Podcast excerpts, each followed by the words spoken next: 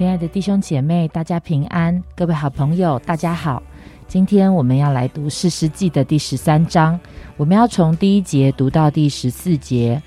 以色列人又行耶和华眼中看为恶的事，耶和华将他们交在非利士人手中四十年。那时有一个索拉人，是属但族的，名叫马挪亚，他的妻不怀孕，不生育。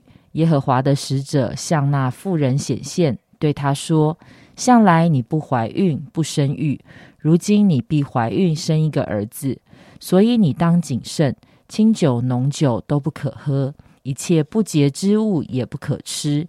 你必怀孕生一个儿子，不可用剃头刀剃头刀剃他的头，因为这孩子一出胎就归神做拿细尔人，他必起手拯救以色列人脱离非利士人的手。”夫人就回去对丈夫说：“有一个神人到我面前来，他的相貌如神使者的相貌，甚是可畏。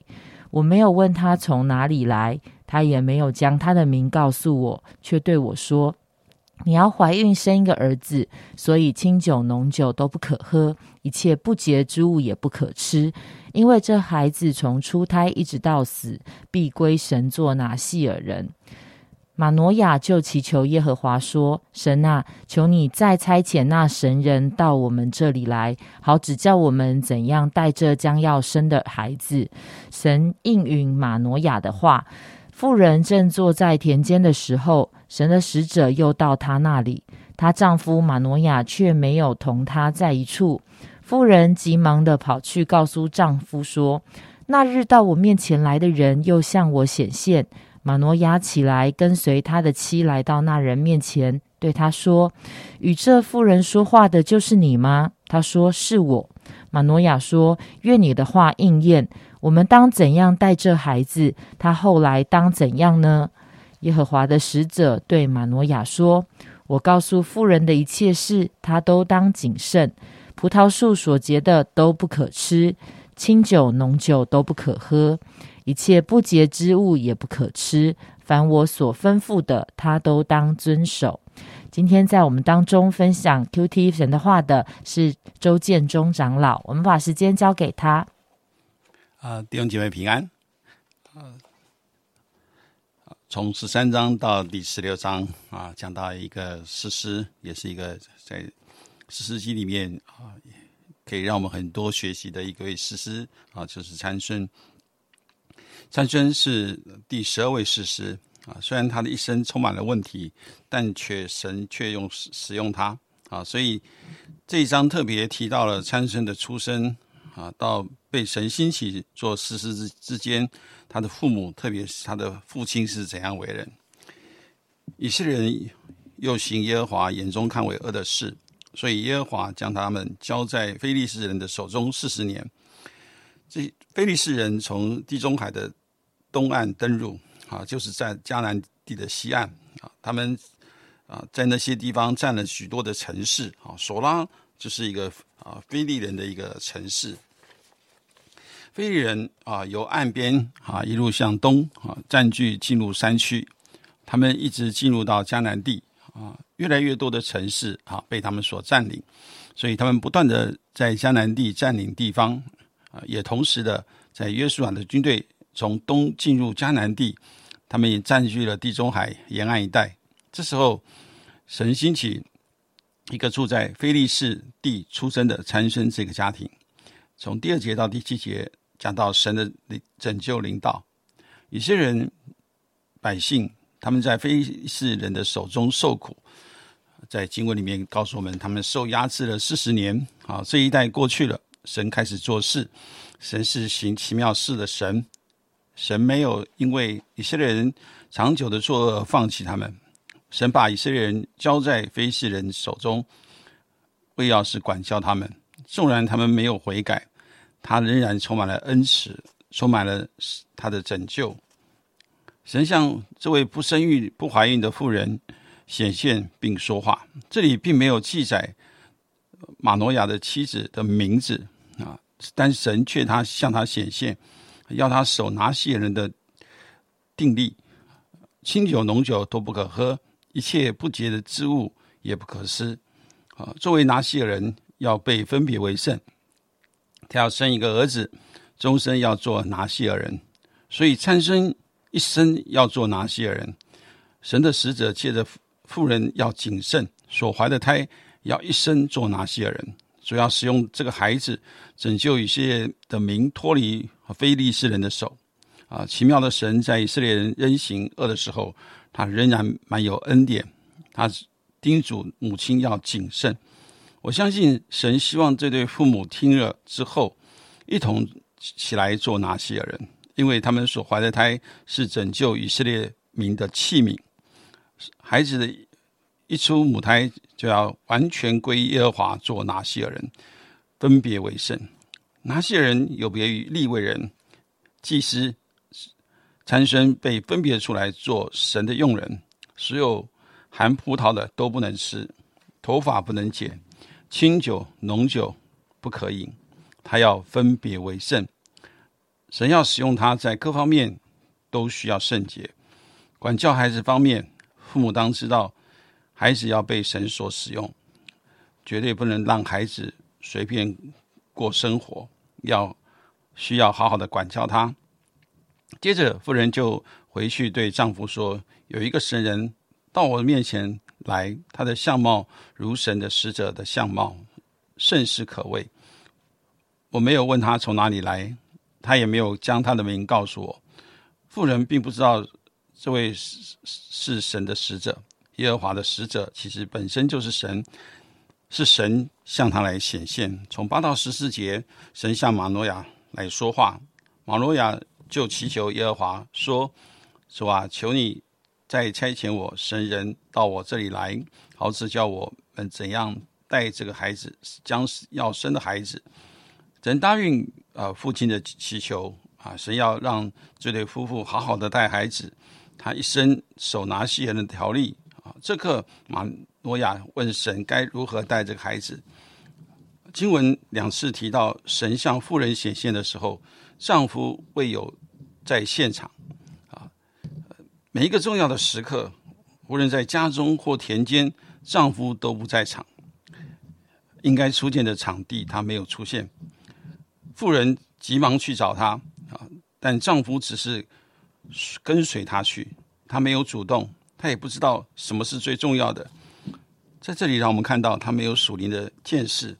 啊，在这邪恶的时代，神所拣选最好的器皿就是这样而已。最好的器皿有很多的问题啊。当我们的教会没有特别好，我们也不用不是好好的材料，但神还是拣选我们。因此，我们当谨慎行事。神用我们，并不是因为我们有多好，然而我们的生命的素质却常常影响着我们的服饰的果效。从十一节。马诺亚问神人：“与这妇人所画的，就是你吗？”从他的问题看，马诺亚毫无敬畏之心，也没有属灵的见识。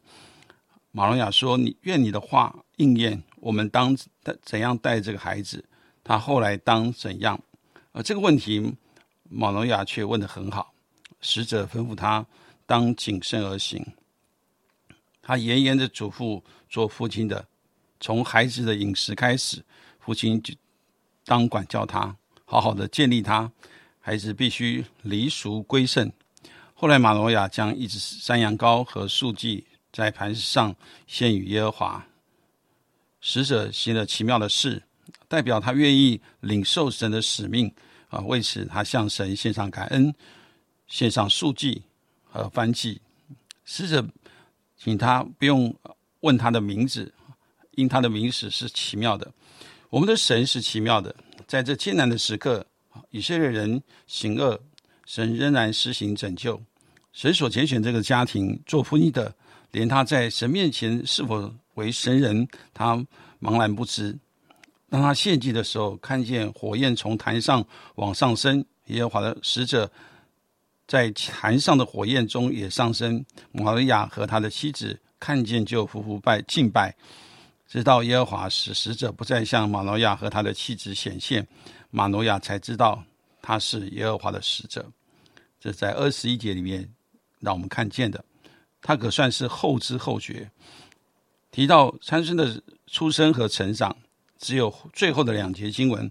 后来妇人生了一个儿子，给他起名叫参孙。孩子长大，耶和华的灵，耶和华赐福于他，在马哈尼旦，就是索拉和以实陶中间，耶和华灵才感动他，给孩子起名的不是父亲，而是母亲。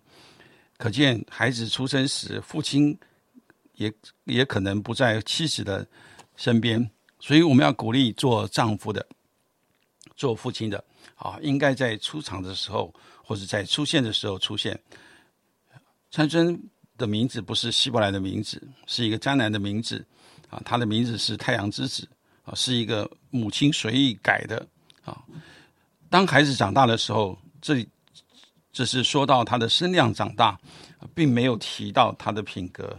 父母没有谨慎的拿以拿西尔人的条例来管教孩子，但神有恩典。他行事奇妙，定义要来祝福他。由于参生长大的地方是索拉到以实陶，就是非利士人更坚固之地。以色列与非利士人征战之地，他开始拯救以色列人起来做士师。耶和华灵才感动他。换句话说，参孙开始事工之时，神的灵才感动他，因为神不得不在那时候才来感动他。神的灵。在他身上为要保护参孙，但他在成长的阶段，他的身上却毫无圣灵的工作来塑造他，他的父母也没有来塑造他，除了他的头发没有剪以外，他没有守拿西尔人的条例啊，这就是参孙的一个背景，他的背景限制了他的侍奉，所以对我们一个我要勉励做父亲的啊，神要使大大的来使用你，我们的生命。如何，神都要使用我们，但我们要被神使用的程度却受我们的生命的限制。神要我们啊来带领、来牧养我们的孩子。我记得有一次，我的妻子啊到以色列有一个圣地之旅啊，看到有一个父亲带着十个孩子在啊公园里面野餐啊。啊，从最大的到最小的，他发现一件很特别的事情，就是孩子们都是非常的乖巧听话，并没有像一般像我们的孩子是啊非常好动吵闹的。大的孩子就带着小的孩子啊，很按着次序的啊，拿着父亲给他们的饼干和零食在那里吃。啊，他就有一个很大的一个一个感受到啊，这些啊以色列人的他们的孩子对孩子们的教育啊。不是好像啊，就是啊，让啊学校来教导孩子，所以教室啊不是在学校里面，教室在他的家庭里面啊，所以透过这样一个一个啊一个父亲的成为导师啊，从小啊他他就要要求这些孩子们就是要问问题啊，从这些思考问题就找到那个解决问题的方式。好，所以他们不只是生活的导师，也是一个属灵的老师。诺贝尔的奖项里面有四十多位是犹太人。我曾经听过一篇报道啊啊，在以色列的军队的啊的一个呃一个军营的当中，他们曾经用一个很特别，就是在以色列，他们在一个极端的一个沙漠的气候里面，他们用一种收特殊的方式方式来收集在空气中的水。好，以至于他们可以供应他们部队一个排的啊一个啊班的一个所有的一天水的需要。